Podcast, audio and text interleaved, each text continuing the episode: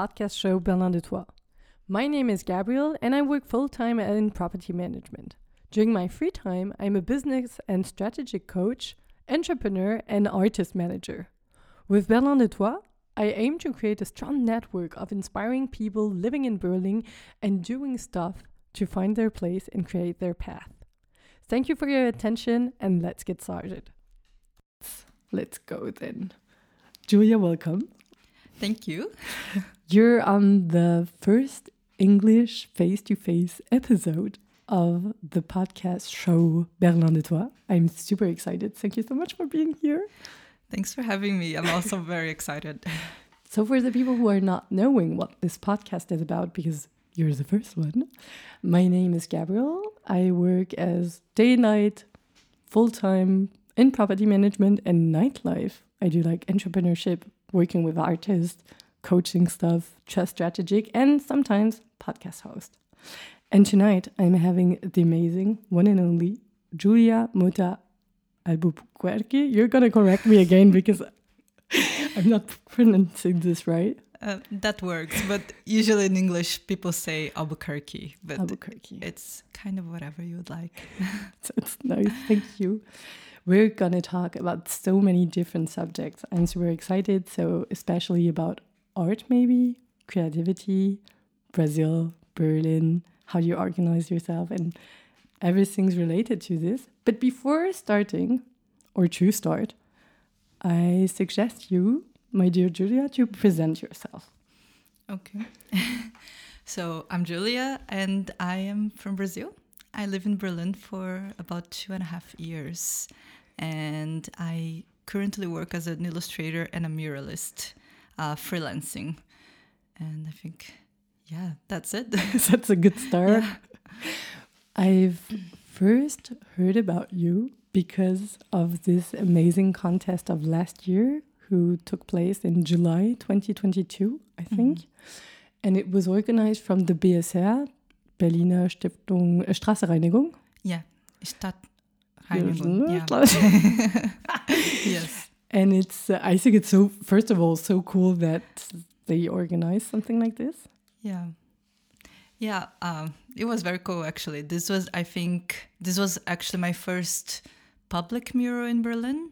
So I think that's my little foot into street art in Berlin finally because I actually really like it. And when I started painting murals, they were all in the streets uh, in Brazil.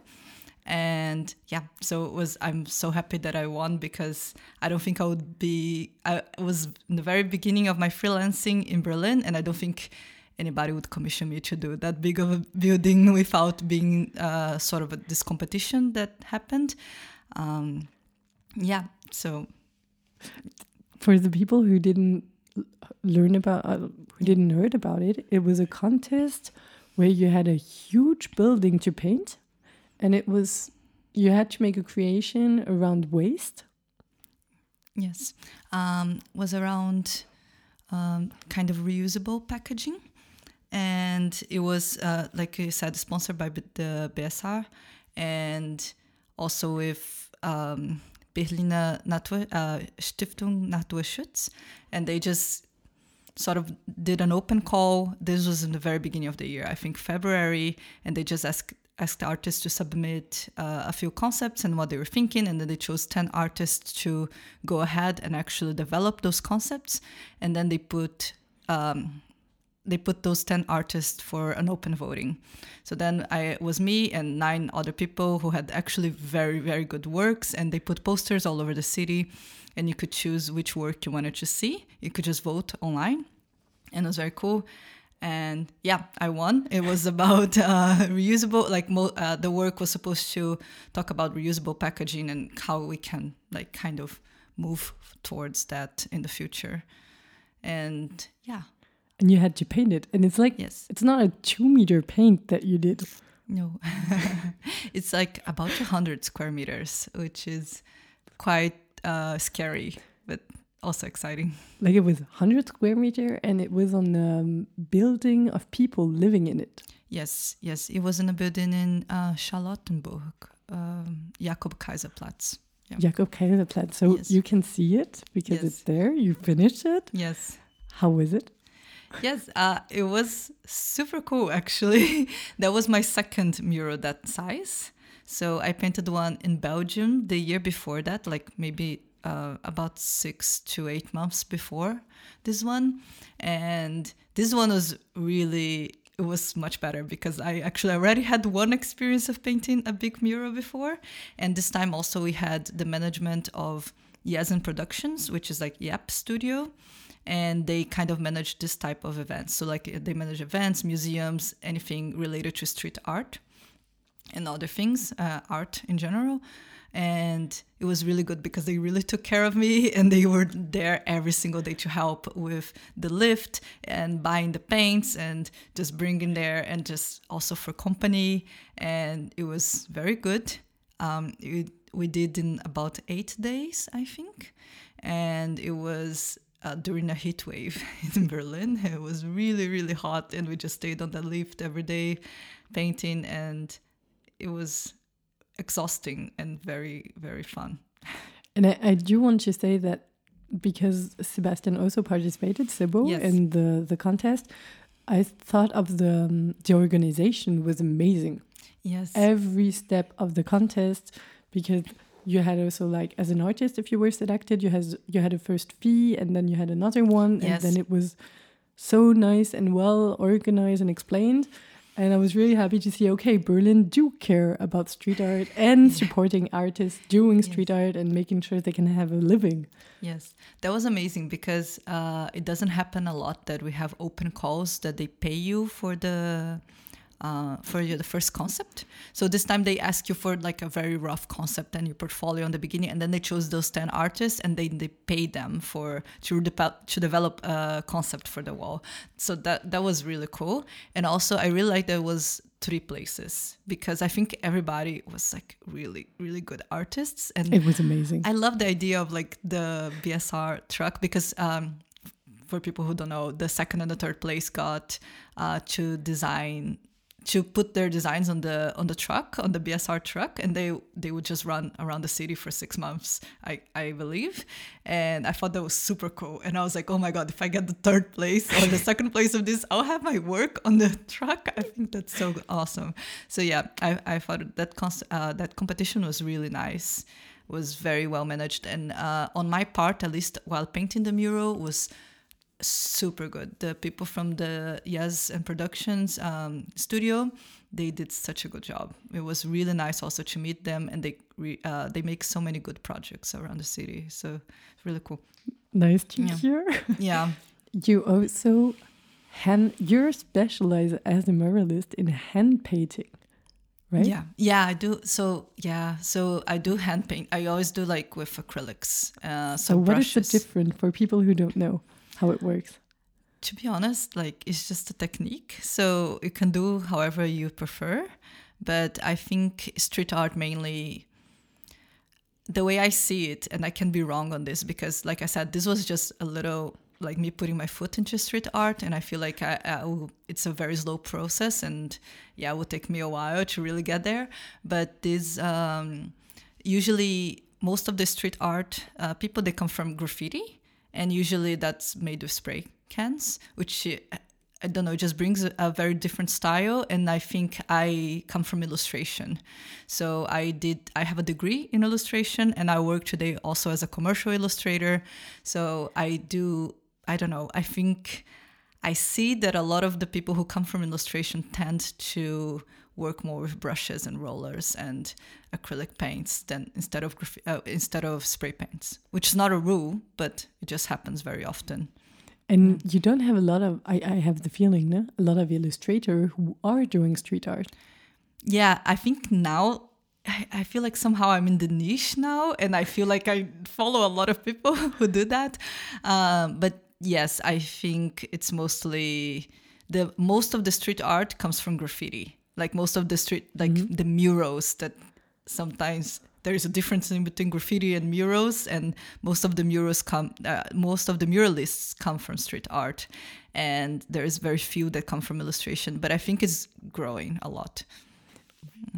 why did you if i understood this Yeah. well you started with illustration and then you got to mural No, No? I, I don't know. That's a long. Uh, that's a little bit a confusing story because when I I did my bachelor's degree in illustration, but it, took me a while to get there to get to the fact that I wanted to do illustration. I really didn't know what I wanted to do.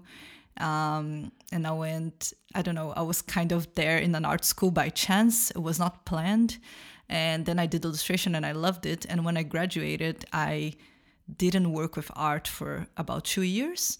I was just very lost in my life, and I worked as a waitress. I worked giving uh, tennis lessons because I used to play tennis, and like a bunch of random jobs until until we hit uh, we had the pandemic.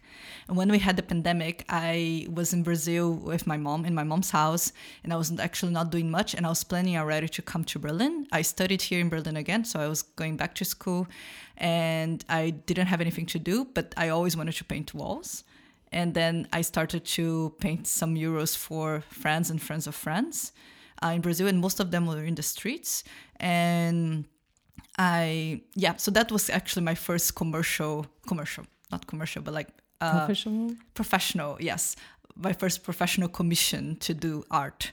Because since I graduated from school, I didn't work with art at all until I painted a mural. And then was a relatively small city, and everybody knows me, and everybody kind of knows my family. So when I painted that, they were like, "Oh, we can do one here. You can do one here." So then I painted about five walls in two months, and that was two months before I moved to Berlin. And then I moved to Berlin. So yeah, so I kind of started with murals. Okay. And why Berlin? Ah, okay. so We're another going long that story. word. Yeah. yes. Um, so actually, I did my bachelor's in the U.S. So in the south of the U.S., I studied. I lived there for five years, and I went there because I played tennis. I, I'm from Brazil, and I played tennis in Brazil and in South America. I competed, and I played for many, many hours a day while I was a teenager, and because of that i got a scholarship to play tennis in the us because american schools they usually give out uh, sports scholarships. So i got one and i went to this very regular school for one year and i hated it. And i just really wanted to move and i took there a drawing class. They just put me on this drawing class randomly and i i took it and i loved it. And then when i That was your first connection to art? no i loved to draw when i was a kid uh, until about like i don't know 11 12 i used to draw and i used to paint all the time and i loved art. But since i chose to play tennis i had to play every single day for many hours and i just didn't do any art any, anymore. I never draw. As a teenager i had no intentions of being an artist. I just had tennis and i don't know nothing else you know? It was kind of yeah it, yeah I don't know. So then I went to the US and I was like, ah, maybe I can do something related to marketing. I don't know. And then I, I found out that there was a graphic design course. And then they put me on a drawing class. So I did this drawing class and I was like, how can I do this for a living? I love it. I just want to go back to that. And then I hated the school and I hated the city that I was in. so it's like, I, I want to I wanna move to I want to transfer to another school. So then I found this art school that also offers sports scholarships, which is very rare. Usually, I mean, this there are many exceptions, but usually art and sport doesn't really go hand in hand. Um, but then I applied there and I got in and I got a scholarship and I went to this art school and there I, it I don't know, it took me like about a year trying different uh, things and I did illustration. But in that art school, I was in the tennis team, right? And I had so many international people around me, and I just loved it. And the thing, uh, I'm gonna get to the point, okay? Oh, good. the thing about Brazil is I love Brazil, but where I am from, there are only Brazilians. It's really not, I think Brazil is so big and is kind of isolated uh, from this hub of countries that we have in Europe and uh, everywhere around here. Uh, you only have Brazilians, so you don't have a lot of international people. And after I had my experience in the US of being around a lot of international people and different people, I didn't want to live in Brazil or in a city that was only, that was more, I don't know, closed up. I wanted to live in a place that had a lot of young people moving to, a lot of different people, and I don't know, how can I find that? And since I was not working with art, my mom was like, Can you, maybe you should go to college again? Because I was for two years, like I said, working as a waitress, just figuring it out. And then I was like, Okay, so then if I want to go to college, I'm going to go somewhere that is very international, is very cool, has a lot of different people. Where is that place? And then it's Berlin. Really? You found it so fast, Berlin?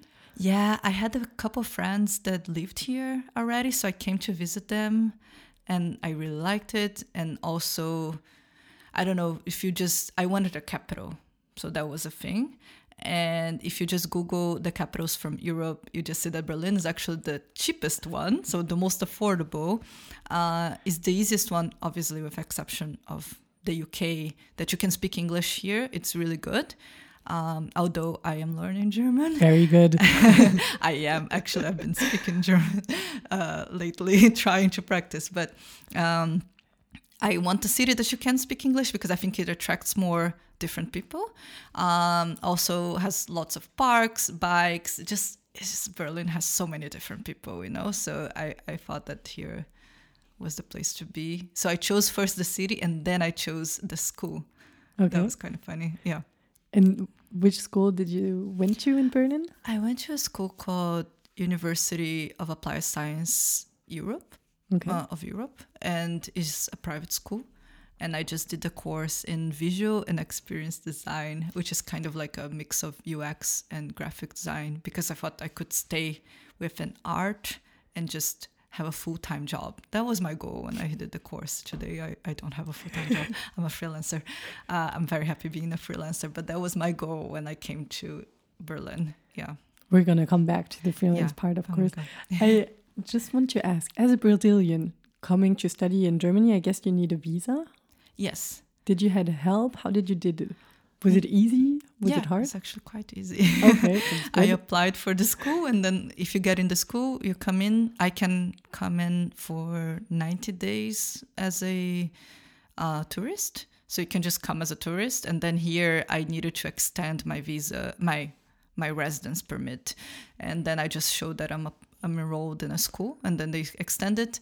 And then after I graduated, I applied to a job seeking visa, which is like you're supposed to just look for a job after you graduate. And then now I'm on a freelance artist visa. So I'm specifically a freelance artist. yeah, that's what I do.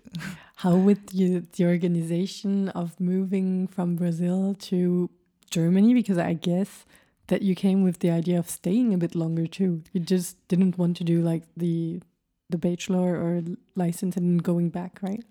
Yeah, um, yeah, the idea was definitely to stay for a few years, but uh, I didn't really have concrete plans. I just wanted to live internationally again. Uh, it was very easy because I already lived in the US and I kind of I was there for five years and I was in a dorm, in a college dorm.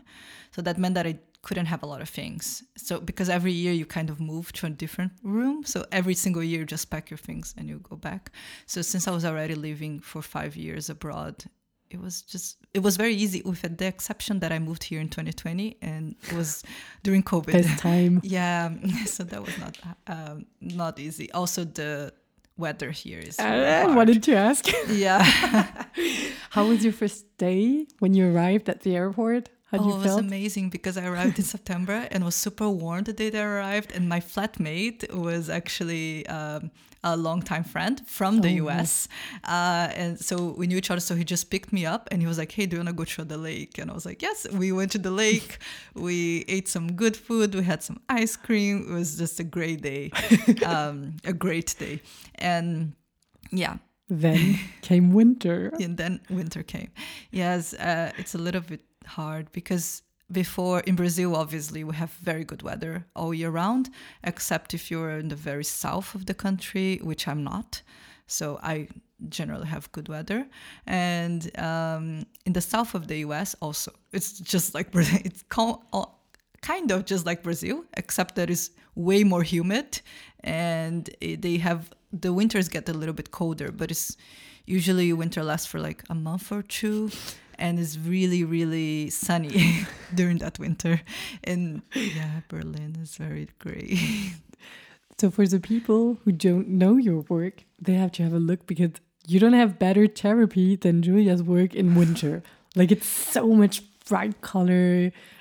You came dressed in yellow tonight today. Yes. so I have the feeling you cope quite well actually with the weather or uh, actually, this winter has been very good. This is my third winter, and uh, the first winter was during lockdown. It was terrible. Uh, the second winter it got a little better, but I also had COVID, and I don't know. This winter so far has been good. Things are open. I think I just need social contact. If I, I have social contact, I'm fine. but yeah, I do paint. I do paint and draw very very colorful things. I think I not sure if I ever made something that was like monochromatic with just one color or anything like that. So, actually it's funny because of course I went on your website. yeah. First of all, I think it's very nice that your we- website's name is Land of Julia. Yes. Why? Why? um, to be completely honest, I was trying with one of my best friends a few years ago to come up with a Instagram handle because I think my name is too long. Julia Julia is too common, and my last name is Mota Albuquerque, which is long and nobody can actually spell Albuquerque. so I was like, how can I create something that will be easy for people to find me? And and I don't know, we had a lot of discussions about this, and I kind of I'm very much a daydreamer, and I feel like I'm always in my own little world, which I know a lot of people also feel like that. But uh, so it kind of created this idea that um, Land of Julia is kind of my own little word that is in my head constantly and just goes to the paper or to a wall. And yeah, so that's like Land of Julia kind of became my thing. And now my website's called Land of Julia and my Instagram is Land of Julia and everything's Land of Julia. You So- heard everyone Land of Julia. Yes, if you didn't hear yet. It's a very I think it's a very great one because once you hear it, you remember it. Yeah, So- it's it's short. Um, yeah, it's good because again, Julia is a very common name, so it's nice to have a something that makes it a little bit different. And also, I I do identify with the name Land of Julia quite a lot, so it's perfect. I do agree because you have also a very recognizable style. And as said, this colorfulness, and we're going to talk about your drawing Okay. self, but you're very quickly easy to id- identify, I think. Okay, that's and then nice. you feel, and then you you recognize and you fell in this world. So I really have this feeling when I look at your stuff, like diving in your different universe. So I do think it's a great name.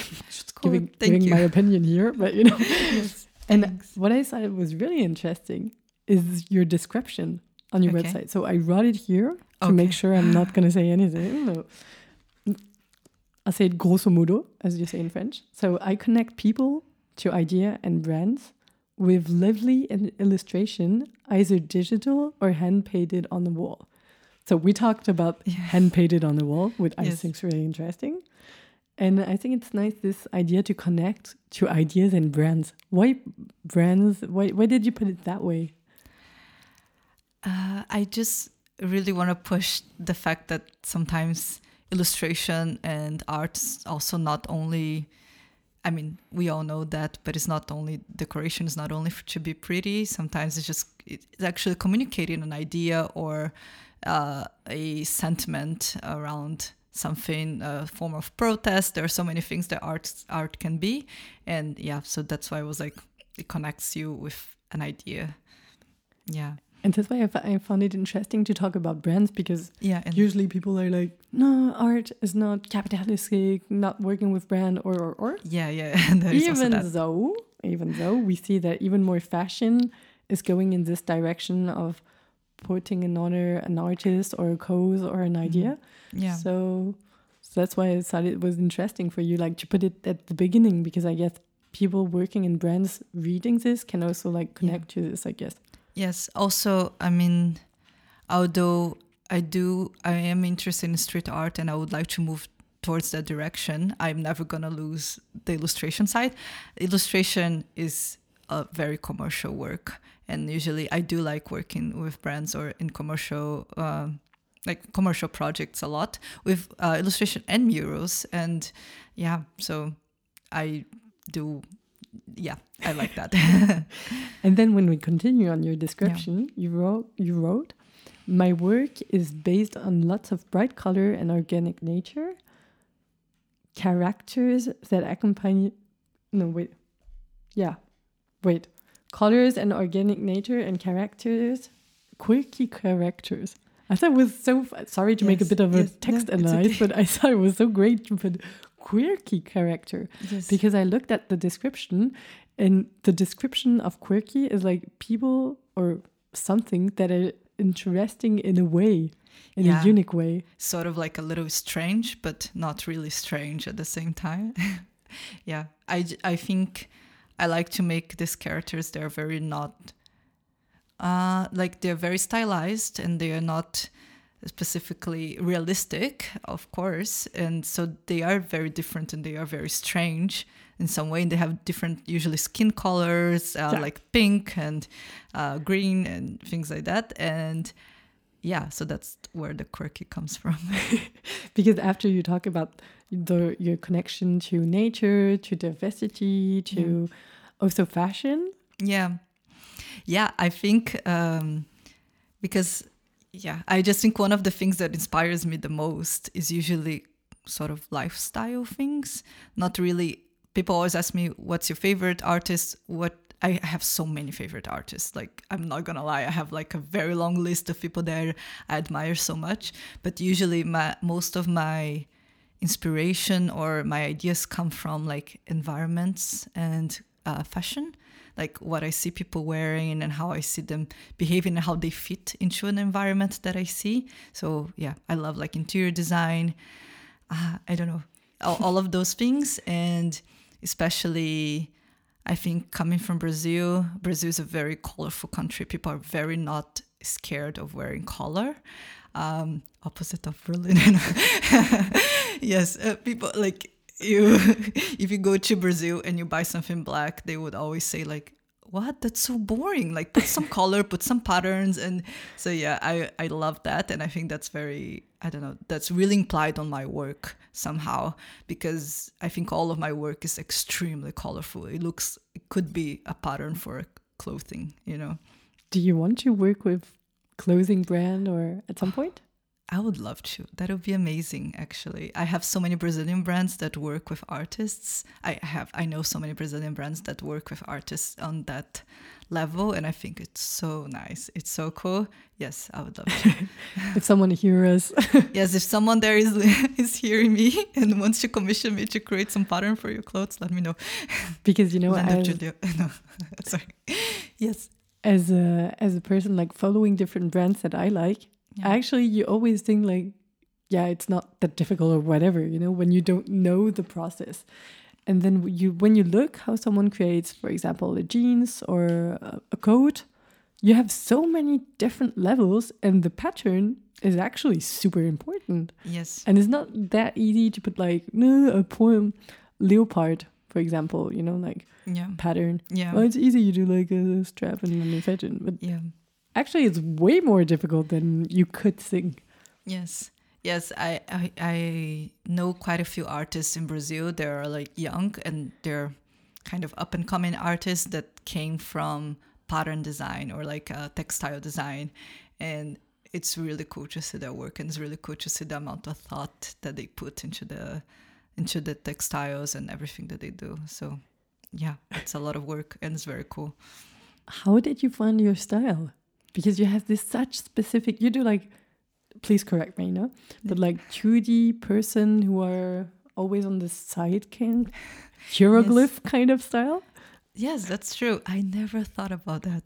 That's so funny. Um, I don't know. Well, if I- you do it hieroglyph, it's easier to see the nose, right? That's true.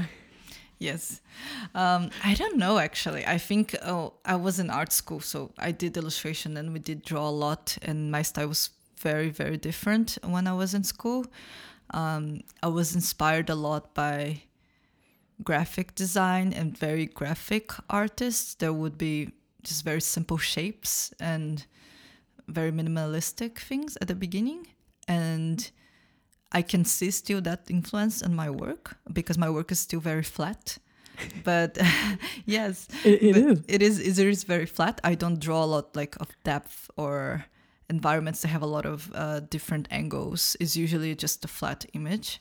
Um, and yeah, that definitely comes from this graphic design, sort of very graphic artist influence that I really, really admired on the beginning of my studies or throughout most of my studies. And then I think slowly I also got very inspired by children's books and other things. And then I think they just merged, and somehow that's what they are today. Boom. But I actually don't know. yeah, it's constantly evolving. So Oh, your style is evolving? Yeah. the feeling? Okay. yeah, I think everybody's style usually changes a lot because your personality changes and your taste changes. And I can see already how it changed from last year to now. So yeah, it's slow, but I see it just because I stare at it all the time. But maybe other people wouldn't notice it unless it's like many, many years apart. And did you thought about doing comics? Sometimes I do, and sometimes I don't. I don't think I'm very good with words or stories. Um, but I, I love graphic novels. I mean, I've been recently really enjoying graphic novels and I really like comics. So, yeah, maybe one day. Did someone already ask you or suggest you, hey, um, I have this text, could you make an illustration or a comic or something like that? Not really. I do have a friend that writes This a is lot. not a no. yes. I, I have a friend that writes a lot and he would always ask me to illustrate his writings, but that was about it. I never worked on the book industry and book industry or anything like that so far. But again, I actually started working properly freelancing last year. So it's been a year right now in January. And yeah, so For people who are asking, because I know I have this question a lot, like, why do you talk with so young people who just started or whatever? I um. think it's so exciting to having the beginning and then doing like this moment we're talking together and then having in one, two, three, four, five years like a second one of hey, it's Yeah. so nice to follow you and have this conversation and seeing the evolution or having the possibility after to follow you, for example, on Instagram and understand all what we talk about and Yeah. seeing it. So that was just for this part. I'm still gonna ha- ask you all the question I have. Yes, but that's actually I, I think it's nice because sometimes when you see someone at the beginning of their career, you don't know which direction the career can take. And Of literally course. can take any any direction. But sometimes when you're already established, you can see that the career kind of already wrote itself. So it's already gonna continue on that direction. I mean it can always change, but yeah. I Cool. see what you mean. And you have also this. Um, do you do an repre- oh, how should I say this representative work about yourself, or because you know you, there's a lot of people who draw how they feel, how what they lived and all. Yeah, I'm not sure. I, I I feel like somehow it does represent a little bit my mood. If I, if I'm drawing like for fun, I do think it really represents my mood and it represents also which phase of my life I am in somehow. you know, sometimes I'm just very into something and it just becomes like also colors. I'm very into this color specifically and then it just becomes very apparent on my work. But since I also work commercially, I do need to adapt very much to the brand and what the brand wants me to do and what the brands want to see from my work in murals and digital illustrations. Both of them are I do a lot for brands, so it does. I need to adapt on that and not really make just what I want to make. Yeah. I really enjoyed the Monday moods. Yes, yes. So that's yeah. So I started this little project that I, I just called Monday Moods, and like every Monday I just r- draw something for myself. And I'm started now this year, so it's been just a few Mondays that I started, and yeah, it's it's sort of to represent the mood of the Monday, but it's still very colorful and still very I don't know very much my work. I feel like every Monday I love Mondays, so like I'm just very happy usually. Uh, yeah, I don't know. So for the moment right now, you work a lot with brands and commission. Do you work with private person? Um, not not not yet. I usually work with brands. Yes. So just because brands are also uh, very I think creative wise, it's very nice to work with brands because they usually hire you because they like your work and your style. So they kind of, you already do what they want to see. Um, so it's very nice because uh, I think creatively it's somewhat fulfilling. It's always a challenge because they do put a few things. They put like color restrictions or maybe an idea that they want to communicate with that. Uh, but it's very nice and also they do pay better i feel like private commissions usually someone wants you to realize their idea so not really i did used to do portraits a long time ago for uh, like instagram portraits that kind of things but i don't do that anymore And would it be possible, as someone who appreciate who appreciate your work, for example, to buy it, like your the, the Monday illustration? so that's coming That's coming. Okay. that's coming this year now i want to uh, sell prints this year and maybe even sell some uh, original stuff because i do draw with pencils and sometimes with paint but usually with pencils just because i'm tired of the paint from the murals. Uh, i do draw with pencils on my own like just my own work so that's kind of just for me and I wanted to try to sell p- prints of those works, so like copies, and also maybe sell even the originals if someone is interested. But I just got a scanner, so I can scan my work and I can actually put it out there and see if anyone is interested. nice. Yeah.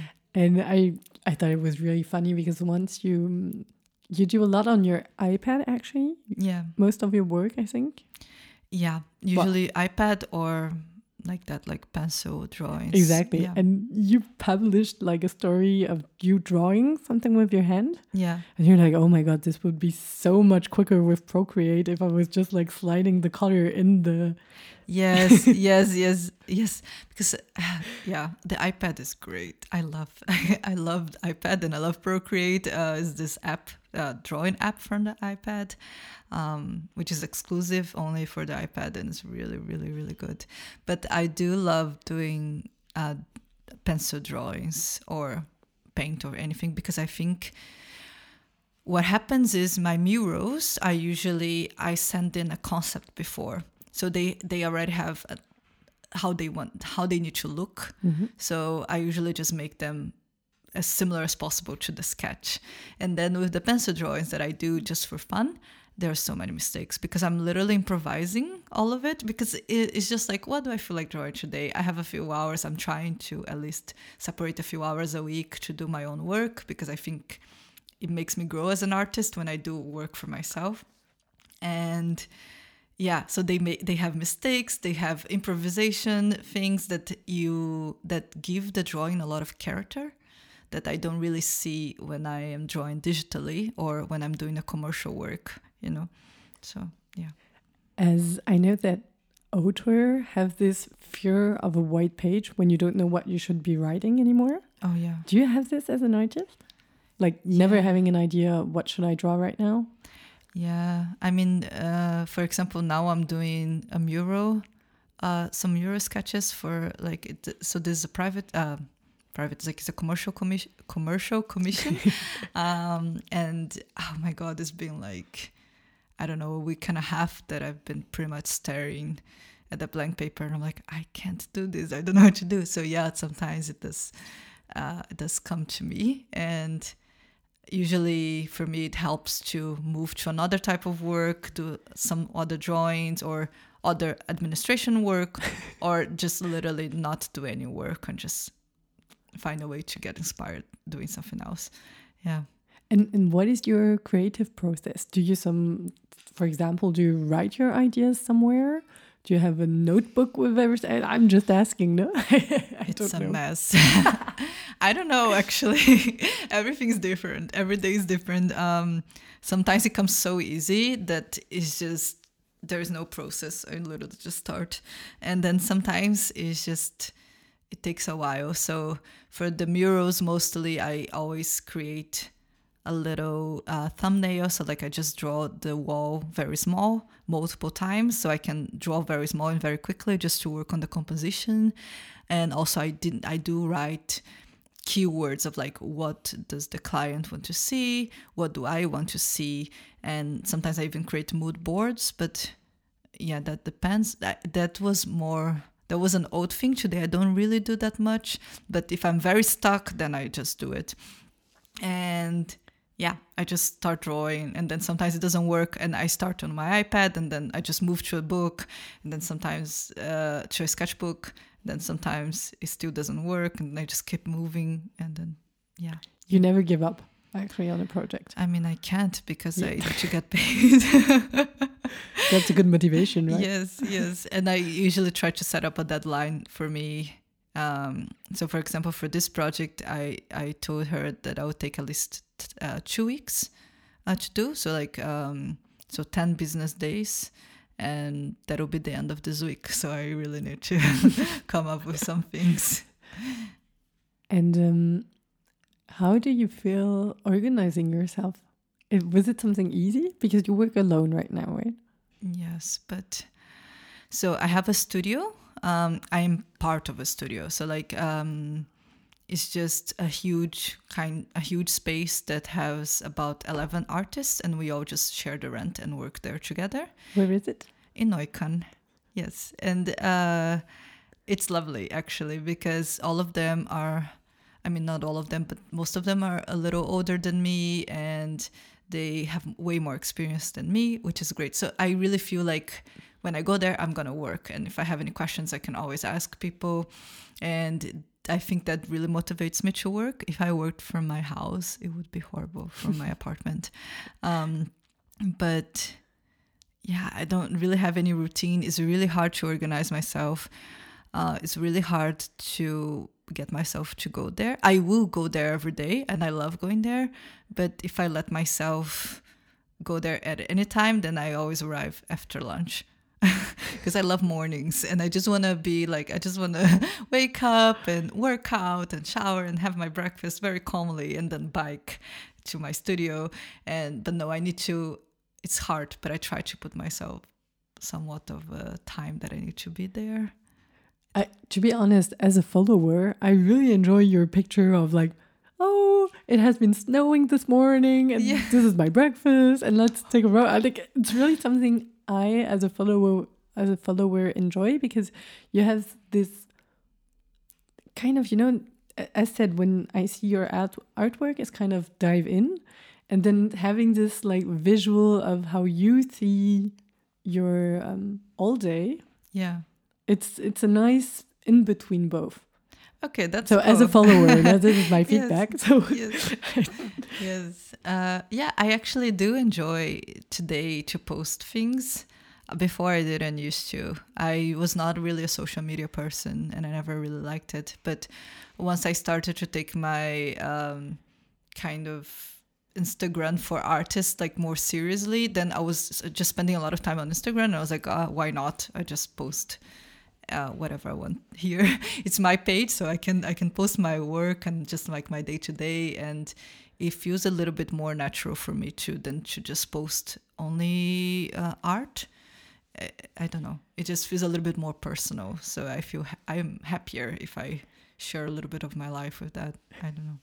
Do you manage to organize your social media, Instagram, or do you just do it as feeling? Yeah, it's all random. Whenever I feel like it, whenever I don't feel like it. So, yeah, um, if I usually have a good week, I post a lot, and if I don't, if I'm stressed about something, I just disappear a little bit. But yeah, usually when I have projects that are that are happening and they are being put out there by a client or something like that, I always tend to share them.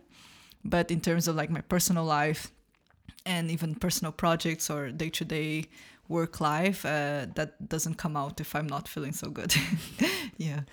Didn't the the social media part takes a lot of time? Do you have people writing you, giving feedbacks, or those kind of things?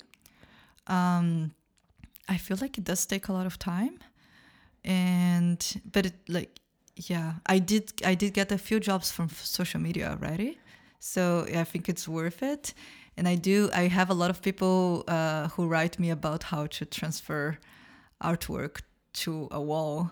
So like a lot, a lot of people write me. It's amazing because I don't actually have that many followers, but the amount of people who write me asking how do you put your work on a wall um, is quite a lot. okay, how much is that right now? Followers? Do you know it Uh, from? I don't know, like- a little bit more than like two thousand or something. Yeah. Okay, and it, what is what is really funny? I thought is you have a very active LinkedIn account. Yes, I do. Um, yeah, I also got a lot of jobs from LinkedIn, and I usually reach out to people from LinkedIn if I like. Um, maybe sometimes if I like their company and I think it could fit, I see like I stayed sometime on LinkedIn, and then if I see something, I'm like, oh, that's an interesting uh, organization or something like that, and I'm like, oh, maybe I can reach out and we can work together. So then, if I do think it could be a fit, I reach out for people on LinkedIn. So I do post on LinkedIn. So if they also think it could be a fit, they can also find my work there. But yeah, Is LinkedIn like an artist-friendly media? I don't think so. I think You it's more no? text. Okay. Um, I don't think the images, the way that they display images, is very like um, visually friendly. It's more like text and connections and stuff. But I do see a lot of artists now using LinkedIn, so I think it's a little bit transitioning to that because Instagram, unfortunately, now it's very vi- video based and. I, although I do share a few like snippets here and there of my life and things like that, I'm really not very comfortable in, in front of the camera, and I don't think I want to work on that, to be honest. So like, um, yeah, so it's kind of nice that LinkedIn doesn't require you to do that. So maybe, Yeah, and No. as you said, as it's more focus on writing, yeah, being someone visually like working on visuals in LinkedIn makes also you pop out. yeah. Actually, well, good. no, because I have a few following a few artists myself, and then you read what's going on, and you're like, "Oh, this is nice." Okay, yes, nice. so I kind of feel it makes a difference. That way, I was asking, Yeah. and you manage this all yourself, then. Yes, yes. Kind of funny that you said that. I wonder because I treat LinkedIn kind of as an Instagram. I post the same things as I post on Instagram, although nobody on LinkedIn ever posts anything like they do on Instagram. So, yeah, it's weird. Uh, I don't know. But yeah. I mean, for the podcast, for example, I also chose to put it on LinkedIn because I have this idea of when we have a discussion, we make it in a professionally way to open as options as possible for hmm creation or collaboration or whatever. And then I put it on it because I think it's always interesting to have this kind of a bit different portrait, a bit more like easygoing, talking, discussing, but being precise and efficient and whatever. And then putting it on LinkedIn is also showing another part of the person. Like you're not just someone working. It's also you have this, this, this, this, this in your life, and the podcast is a nice way of doing it without having a camera. Yeah. cool. Yes, that's that's very true. That that's very interesting. Yeah. For your social media work in general, did you look at videos? Ah, yeah, oh, sorry. No. Just remember something. Because I saw you made, you had a, a pic with the book Show Your Artwork from Austin Kleon Oh yeah. that I read actually Okay. um, some time ago and I thought it was a very good one. And I wanted to ask, did you find your inspiration? Do you read books or, you know, this kind of stuff? Yeah, I did. I did read these ones from Austin Kleon. That one and Steal Like an Artist, which is another Yeah. one from him. yeah, they're, it's quite a, quite a popular one. I think Steal Like an Artist. But this one, I thought it was good because it's sort of just a general like pep talk about how you just gotta put yourself It's out really there. a pep talk. yeah, yeah. yeah. uh, so yeah, I love it. It's really good. Um, I do think I can read and reread that book every once in a while, just so I can remind myself that if I want to be an artist uh, and I want to survive from it, I need to put myself out there so I can, um, so people can find me, and like people are just not gonna find me out of nowhere. So yes, um, and books. What do you mean, like art books or any whatever to yeah like this one for example just for austin kleon Yeah. did someone recommend it to you or did you look for Mm. what should i do as an artist No, I think uh, my first time that I heard from it was I was in uh, university, so I was in my bachelor's art school, and I some girl had steal like an artist, and I could borrow it, so I just read it very quickly, and they're very small books, you read it very fast, and then later I just saw somewhere I think the other one, and I was like, oh, cool, show your work. I need that because I need to start showing my work. Uh, so yeah, uh, yes, that was. I don't think anybody recommended it to me. I just I just think I found it, but the other one was recommended. It was very popular, at least when I was in my bachelor's. Steal, like an artist, everybody had it. So, yeah. and do you for example because you had to now you have to write your own invoices organize your accountability i guess is have you how did you is oh i'm gonna ask it another way did your studies prepare you to this I don't think so. I, I mean, maybe a little bit, but I'm very bad at it, and I always kind of chose to ignore it. So now I'm being, I'm suffering the consequences and trying to figure out on my own. Uh, it's really hard. I think I do most of the things very wrong, uh, but I, I think I did learn a lot from last year. Uh, so let's hope that this year will be okay. Um, yeah, actually, funny enough, I just went on a visa interview, and on my visa interview, I need to take uh, contracts that, to prove that I will work as a freelance artist in Germany, and I took um, I took a few of my contracts, and I, I had a few letters from people, and some of them were in German, and some of them were in English, and the first thing that the interviewer tells me is like. If this person doesn't pay you and is in English, how are you going to go to court with an English contract in Germany? And I was like, oh. And he just proceeds to tell me how this is not gonna work. I mean every the interview went fine but he was like you really need to do your contracts in german. And i was like okay. Uh, yeah That- do you know if they suggest you or propose any support for the visa? I, because i have been been discussing with different people who started their Mm. company or the project or whatever on the Yeah. on the podcast in french okay a lot of them told me they had like from the agentur für arbeit mm-hmm.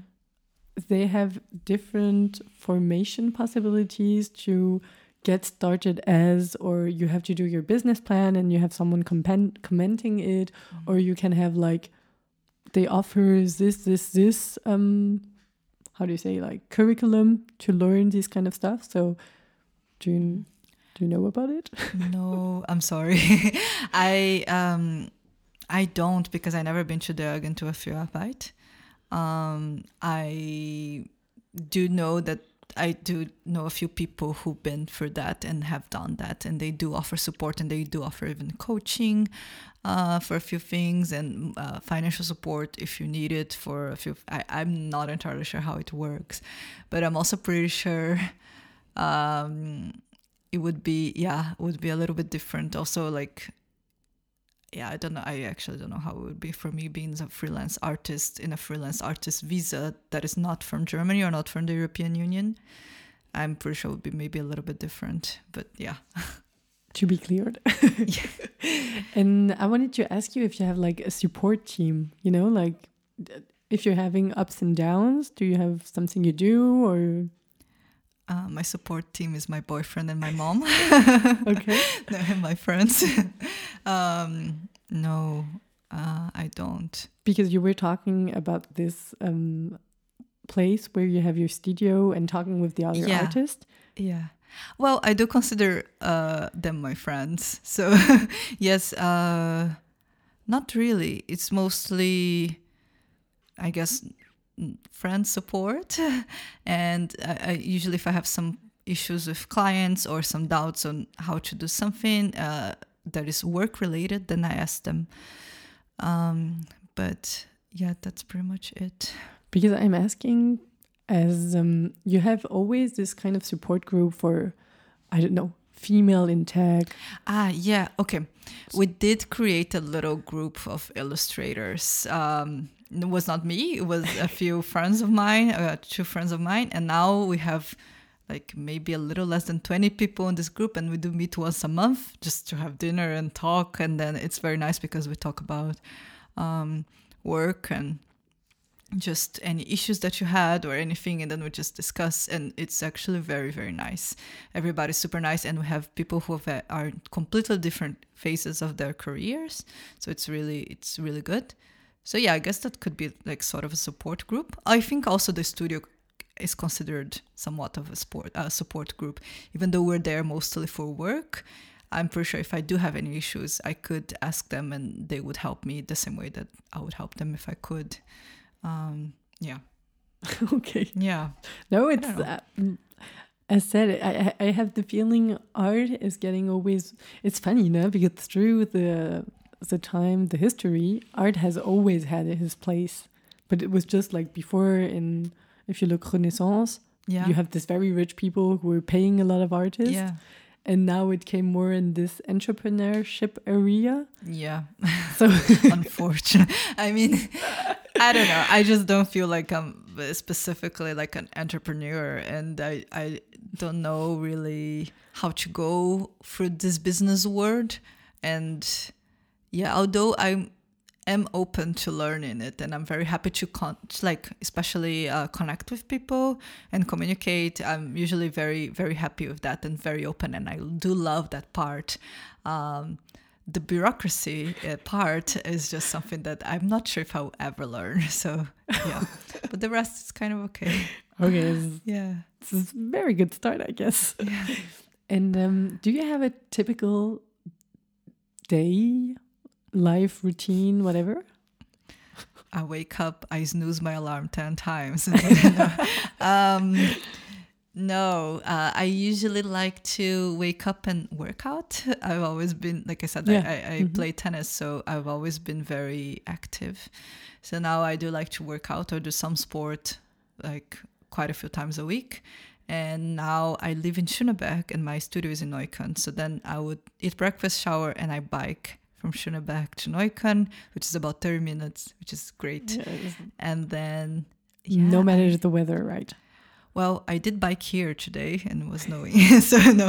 Um, and we're in Lichtenberg. Yes, so I, that is even further, right? Yes, but I did bike from Neukölln, so it's not that bad. But I, um, I do prefer biking. But if it's raining a lot, then I would just take the U-Bahn. Yeah, but uh, biking is really nice because you, I really feel like I'm connected to the city and I feel like I'm seeing everyone do their things and I, I just feel the city energy that is just like really makes me feel ready to for everything. so I really need that. And in the U-Bahn, I really do not not feel that energy. yeah, it's okay. Yeah. I see what you mean. So you you have this workout going to yeah. the um, oh, the yeah, studio routine. and coming back to my question. yes, I am so sorry. uh, routine. No, I have no routine. I go to the studio and I will do whatever I need to do that day, and I have no idea. Everything, uh, my every single day is different, and especially now uh, with murals, oh, it's. So there will be some weeks that I do not go to the studio at all because I'm gonna be painting somewhere else, and then some weeks I come back to the studio, and then some weeks I have like three projects at the same time, and some weeks I have nothing. So then those weeks that I have nothing, sometimes I'll, I'll be at the studio very late in the day, and then I'll stay for a few hours, and then I'll leave. And sometimes I have a lot of work, and I'm just in the studio from early in the morning until late in the night, or then I go home and I'm still working at home something like that. So it changes a lot. I wanted to ask if you put yourself some limits. For example, like I have to leave the studio maximum at X hour or mm. when you're on the weekend, do you have a moment like nothing relating to work or is it all a bit mixed? Mm, not really, because I feel like I get to the studio quite late during the day because I, I somehow prioritize the mornings over the evenings right now. But for example, on summer, I prefer to prioritize the evenings because then we have sun until late and everybody's out. So I don't uh, put the limit. I don't think I'm particularly a workaholic that stays uh, working forever, but I do think a lot about work. So I try very hard to not think about work during the weekends. And since a lot of my friends have full time jobs, and so does my boyfriend, for example, it's great because then the weekend is the time that I have to spend with them. So then the weekend is my non-work time, unless it's crazy and I have way too much work, and then I really need to do it. But yeah. Do you have some moments where you take vacation, for example? Well, I did take a few failed vacations last year, a, a, a, few workations last year. Um, there were supposed to be vacations, and I worked through them. To be uh, honest, I'm open to workation no? because I don't think yeah. it's you have like for me ideal life is not it's like having this moment of experience for example where you say I want to visit absolutely India yeah. and have the full experience well you don't want to bring work in this one experience living something. But having this moment of i really like the idea of i want to go to portugal for three weeks and work from portugal i think it's something amazing. Yeah i also really like that. Um, yeah I, I guess for my life it makes sense a little bit of a workation because since i do make my own days and i really don't have that much I, I that much pressure on myself every day. So my days are quite relaxing. So i don't really feel that need to be like i need to go on vacation and completely forget about my work because i actually really love my work and i love going to the studio. Like i told you i love mondays um, sometimes on Sunday I feel like oh my god there is nothing to do. I just want it to be Monday so I can go work and I have a I have a purpose again, you know. So I don't really mind it. But for example, last year I went to my mom was here visiting in Europe, and I did have to make quite a few meetings when I was uh, traveling with her, but that was okay. Uh, and also, I went for a whole month back to Brazil in October, and I somehow was working in two two projects when I was there, and both of them were quite stressful. And I kind of wish I didn't work on those projects while I was there, or at least they were a little bit more organized. I, I, I yeah, I just feel like was a little bit disorganized from the management, and I think um, it was a little stressful. The deadlines were stressful, and yeah, but it was okay. It still was better doing that work there while I was on vacation than here, I, or, or not. I don't know. It was fine. So you're not gonna going to work in a, in an office? in an office like a full-time job yeah no i think so i love it it's so good to be a freelancer it's so good because uh, look you can probably ask sebastian but murals are very very demanding physically i feel so exhausted at the end of the yeah. day and if i'm painting for like two weeks straight I cannot go to work on Monday. If I finished it on like Saturday or, or Friday, I just need a couple more days. And so good. I can just take those days. And like I can also work from anywhere. And then sometimes if I'm not feeling that good, I'm like, okay, I can I can go for a walk. I can take I can don't know. It's so flexible. It's so nice. I love being a freelancer. so you're also having, from what I understand, this confidence in your work and the fact that you're going to make a living of it, that you are making a living of it and will continue to be? Yeah, I guess. I mean, I am making a living out of making a living out of it. I did make a living out of it last year. Uh, it was my first year, and I did make more money than I expected, so it was really good. Um, and I hope that this year will be better than next year. Still I don't have that confidence that it's going to for sure work. You know, um, I I have this feeling in my head that I really need to work a lot to make it work, and sometimes I feel like I'm way too relaxed on my freelance life, and yeah, so we'll see. Well, a lot of persons say that creativity works need some like cool yeah. time. So maybe you're still working a lot. yes, yes, you need to be lazy so you can be creative. Uh, actually, I need didn't I do need to admit that, for example, I, like I said, I'm working on this mural project right now, and last last week I was the whole week freaking out about it because like I just hate everything that I create and I cannot reach to this. And I took a break from this project. I was like, I, I really need to. So I had another project. So I worked on that, and that one is going well and then I had a full break on the weekend, and today's Monday. And I need to say that it went super well with the concert. Congratulations. So and maybe sometimes you do need a break, you know. So yeah. Do you have um, professional objectives or wishes that you want to achieve. You don't have to say every of them. No, you can keep some Okay, secret, uh, of yes. course. but do you have some things in mind that you Mm. wish to achieve at some point? Yeah, I do. Um, I cannot really think long term. So, like, I have some goals for the year. Uh, it's really hard for me to think like later on in life. But I would like to work more with illustration. Last year, I worked a lot of murals, which is great, and I love it. I would just like to increase my illustration work. Um, so I would like to really work with brands and commercial work a lot in terms of illustration and with murals. And I also really want to do. Um, this is one thing that I've been really pushing lately. I want to work with packaging for food, so illustrating packaging for food or anything that is like food related because I just really like it. And also, I want to go to street art festivals this year. Let's see. I applied to quite a few, but I, I already got some rejections. So we'll see. But I, I really want to uh, put even more uh, like work into street art and meet other street artists and just get into that world a little bit more. Are you open to collaboration with other artists? Yes, I am. I did one collaboration so far in my life, and it was a mural. And I only noticed afterwards how much my work changed from the collaboration.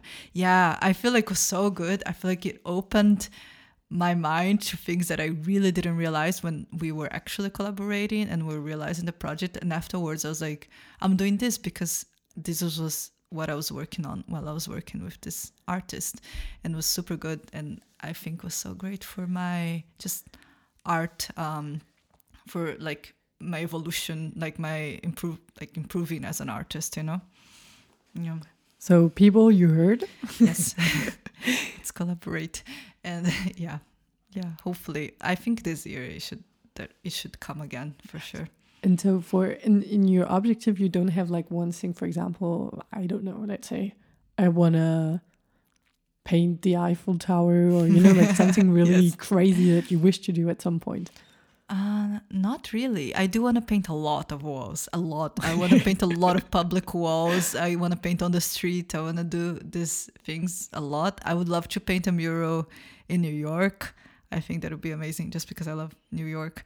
Um but no i did put also that i want to paint 15 walls this year.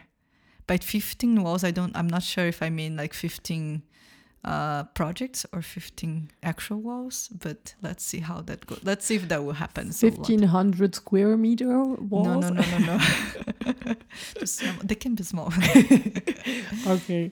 How is your Berlin life going so far? well it's going good i feel like um i only lived in one apartment since i moved here so I Oh, never had the moving, the crazy moving that everybody does in Berlin. Uh, I've been on the same apartment for two years and a half. Um, everything is going good. I really like uh, Berlin in general. Is yeah. there something specific that you like in the city, Mm, or places, or yeah, I don't know. I just like the randomness, of, randomness of Berlin. this is such a great answer. right? yeah, but it's true. Like if you see, even with the very basic things, Berlin's very random in a way of uh, you can see clearly how the city is a mix of West and East Europe. Uh, I think, even though I'm not from Europe, but this is just my observation as mostly a tourist in Europe.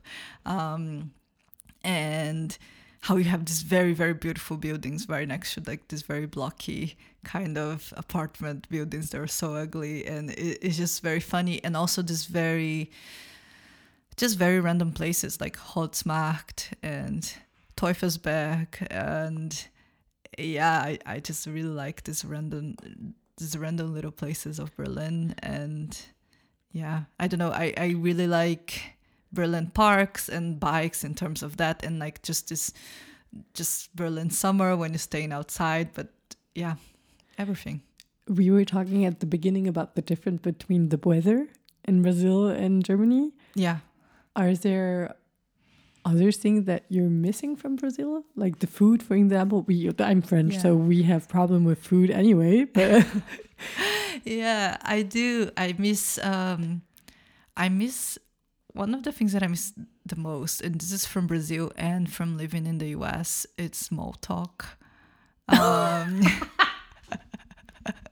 which is fair. I do understand that people, not everybody likes small talk, but I really like small talk. And I think people here don't like small talk so much. It's okay. Uh, but I do miss it. And also, I worked as a waitress in the US, and the US is just the champion of small talk in the world. So I just got wired to be to do small talk all the time. So yeah, I do like that.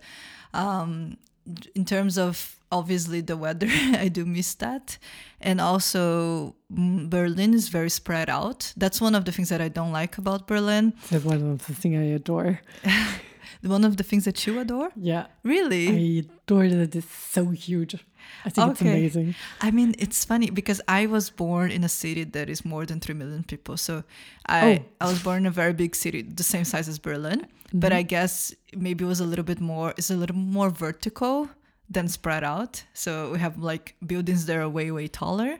Um, so it's a little more compact, I feel like that.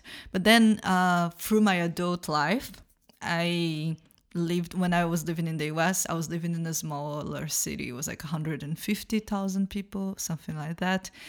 And the center where I lived and most of my friends lived was I wouldn't bike more than 10 minutes to get somewhere. So it was very casual. I like the casuality of it. It was like, hey, I'm in this park right now. Do you want to come uh, to hang? And everybody would be like, oh, I'm, I'm there in five minutes. And it was very nice. And here in Berlin, I feel like it requires a lot of planning because I'm like, well, Yeah. if it's going to take me 40 minutes to go Yeah. there, you better stay there for like at least two to three hours with me, you know, like something But like this. this is actually the thing that I like too. Oh, that- yeah? because you're then you have this more um, how do you say convict? Uh, con, you know, you convict yourself. No, what is the word? I don't know. When you say, for example, I'm gonna do this 40 minute to go and then to come back. Like you're convincing yourself, or what do you mean? When you say that I'm com- I'm coming for the Yeah. evening, it's not like I come here and then after 40 minutes I'm bored, I'm going home. Because you Yeah. made such a long trip, Yeah. you're like, I'm really. It's gotta, it's gotta be worth it. Yes, yes, yes, it, exactly. That's true. Um, yeah, I don't know. I sometimes I still miss like the small town vibe, but I feel like you can get that in Berlin too. Yeah, yeah, yeah, Yeah.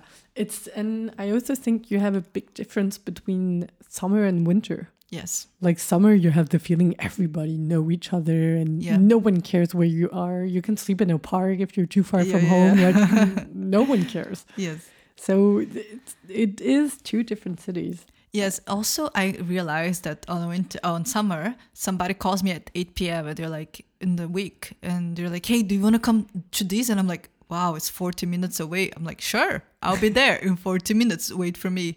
And now in winter, it's like somebody calls me at 6 p.m. I'm like, can't we plan like a few days in advance so I can prepare myself mentally for this? Uh, so like on summer, this this spontaneous uh, this spontaneous uh, um, thing comes back to Berlin, I say, and yeah, it's also like a 20 minute bike ride is like nothing on summer, but on winter you're like, okay, 20 minutes freezing, I'm not sure. So yeah. I know you came to Berlin also in this idea of international people. So I guess I'm, I'm curious, that's why I'm asking about the Brazilian community. Did at some point you wanted to reconnect back with them or did you found something like for example, I'm coming back to food, but you have things missing you? Do you have do you go to certain shops or certain groups where you can talk with people from Brazil, for example? actually quite funny. I don't really have. I have like one Brazilian friend here, pretty much, and yeah, I don't really have a Brazilian community here. I don't know. Um, I kind of just stayed. I have kind my friends from school. I have my friends from the studio. I have my friends from my. Uh, that were my flatmates, and I, I just created these little bubbles of different friend groups that I have, and actually none of them have any Brazilians in them. Um, but there is a huge Brazilian community in Berlin, and I did buy just like a couple of days ago two tickets for concerts from Brazilian artists that are coming to Berlin, and I'm very excited about it. Um, and there are like quite a few restaurants that I do go sometimes, and I eat uh, mandioca frita, which uh, it's manioc Do you know? Mhm. Um, it's like a root, and in Brazil we eat that. Um, it's kind of like a an aperitivo, aperitivo kind of thing that you just have You that fry it, French right? fries. Yes, you fry it just like French fries. Um, and you cook it first. Some people cook it first, and then you fry it later. And then um, you have that French fries and meat and beer. That's how. That's what people eat in bars. Um, it's really good, and I love that. That's one of the things that I miss the most, and I always like to go eat it somewhere. Yeah. So you, right now, you have the feeling you're you found your place in Berlin, and you you want to stay here a bit, and so Yeah, I think for now, yes. Especially because it was really hard to find my place in Berlin, especially because of the pandemic. Uh, so now I do have good, I have some different friend groups and I, I have like my studio and I have my work and I, I just feel like everything's on its place. So yes, but I, and I when I came to Berlin, I never came with the idea of staying forever. I came with the idea of like, let's see what's gonna happen. I'm again, I'm not really good at planning long term. so like, I'm like, what is gonna happen? Am I gonna like the city? Am I not gonna like it? And then I do like it. Um, I'm not opposed to the idea of moving uh, uh, away from Berlin, but right now I not planning on it. So I think this is exactly what everyone says, and like really, five years after, they're like, you know, no, I'm still good, and then Yeah. eight years later, Yeah. still not knowing. yeah, yeah, yeah. Well, like I want to move and I'm gonna be looking for an apartment this year, like a better apartment. So yeah, if we if I go to this apartment, I'm not gonna move out immediately, you know. So I'm planning on staying quite a few years there. If there are people listening to us right now, no, not if, of course, people are listening. Do you have anything you could need to ask them, no matter what concern, but something you could need? To uh, uh, like, what do you mean? I mean, in the different different people are going to listen to this podcast, Yeah, and let's say you need something right now, for example, help with I don't know, bringing I don't know, like you bought a. Oh, it's a stupid example, but you brought you bought something and you need a car. So Ah. I I don't know, like big, you know. If someone is listening to us right now, do you need something specific? not really. I would say mostly if anybody's interested in grabbing a coffee, let me know. Grabbing a coffee? Yeah, I'm always open to meeting people. I like meeting people randomly, and I also think that a lot of the people that I met in Berlin was throughout the internet. That it was just uh, me or the person who were like, "Hey, shall we grab a coffee?" And we're like, "Yeah," and then we became friends. So uh, maybe just that. But no, I don't really need anything. So nice. Where where can we follow you? Um, so like we talked, I have Instagram and I have LinkedIn. Um, on LinkedIn is just my full name, just Julia Mota Albuquerque, and on Instagram is Land of Julia, and that's pretty much it. Actually, very easy. Do you have something you will wish you would wish right now that we talk about? Mm, no, not really. I think we talked. We talked about everything. I have the feeling we could talk so much more, but I Yeah. gotta say, I think we made made a good round, first round. Yeah, yeah, yeah. I, for sure, we could talk more. I think like I talk a lot. Yes, but yeah, I think we did a good uh, a good round. We covered everything. yeah, it was. Thank you so much. Yes. I, it was exciting to know about how you work, what are your organization, and to have a Yeah. bit more deep dive in Land of Julia. So thank you so much. Thanks for having me. That was very good. It was a pleasure. Thank you. Real